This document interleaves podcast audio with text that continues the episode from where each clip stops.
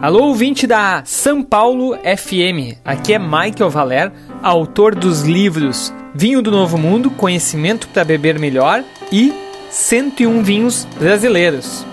Hoje a gente vai falar do vinho na Bíblia.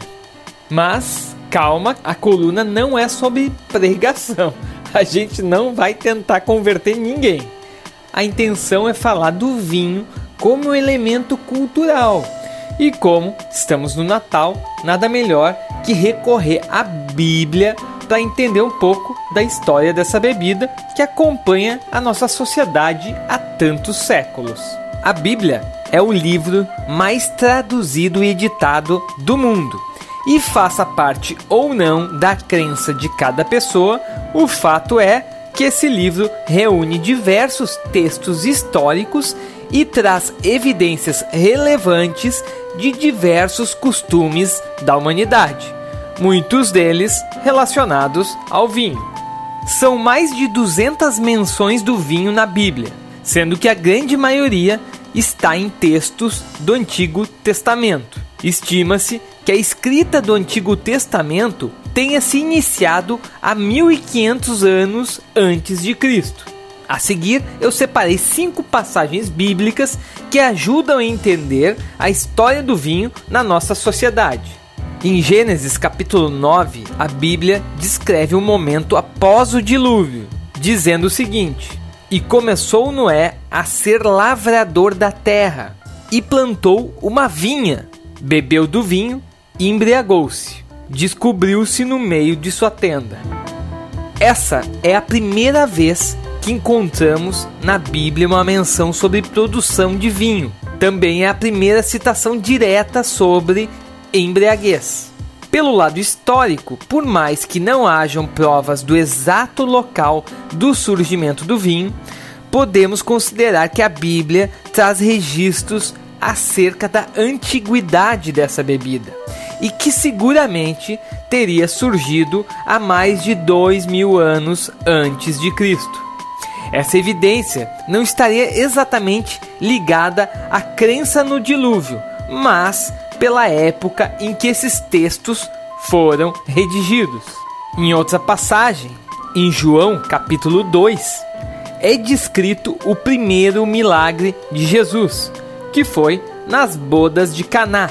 Nesse episódio, Jesus e os discípulos são convidados para o evento festivo, e no meio dele falta vinho. Jesus então pede para encher algumas talhas de água e transforma essa água em vinho. Das diversas interpretações que podemos tirar dessa passagem, talvez a principal é mostrar a importância do vinho em celebrações, em eventos comemorativos da época. Aliás, há diversas passagens na Bíblia que reforçam esse papel do vinho e que diferentes culturas carregam até os dias atuais. Mais uma evidência muito interessante é sobre o uso alternativo do vinho. Um exemplo está no capítulo 5 de Timóteo, quando Paulo aconselha o próprio Timóteo dizendo: Não continue a beber somente água, tome também um pouco de vinho por causa do seu estômago e das suas frequentes enfermidades. Sim, o vinho por muito tempo teve uso medicinal. Em algumas passagens era ressaltada suas propriedades terapêuticas. Em outras, o vinho era usado como sedativo. E ainda temos que falar da bebida como antisséptico. Inclusive, em algumas regiões era mais seguro beber vinho do que água, já que a água potável apta para consumo humano era muito escassa ou nem sempre estava disponível para a maior parte do povo. Mas é verdade também que, mesmo cheio de utilidades, há muitas evidências sobre a preocupação no consumo excessivo do vinho, como observamos no capítulo 20 de Provérbios, que diz: O vinho é zombador e a bebida fermentada provoca brigas não é sábio deixar-se dominar por ele. Nesse ponto de vista, também é interessante citar que as traduções bíblicas da palavra vinho vêm de diferentes termos, como dos hebraicos Yain e Tirosh, e também do grego de oinos. Esses termos estariam relacionados ao produto da vinha, ou seja, eles poderiam se referir tanto ao vinho como ao suco de uva.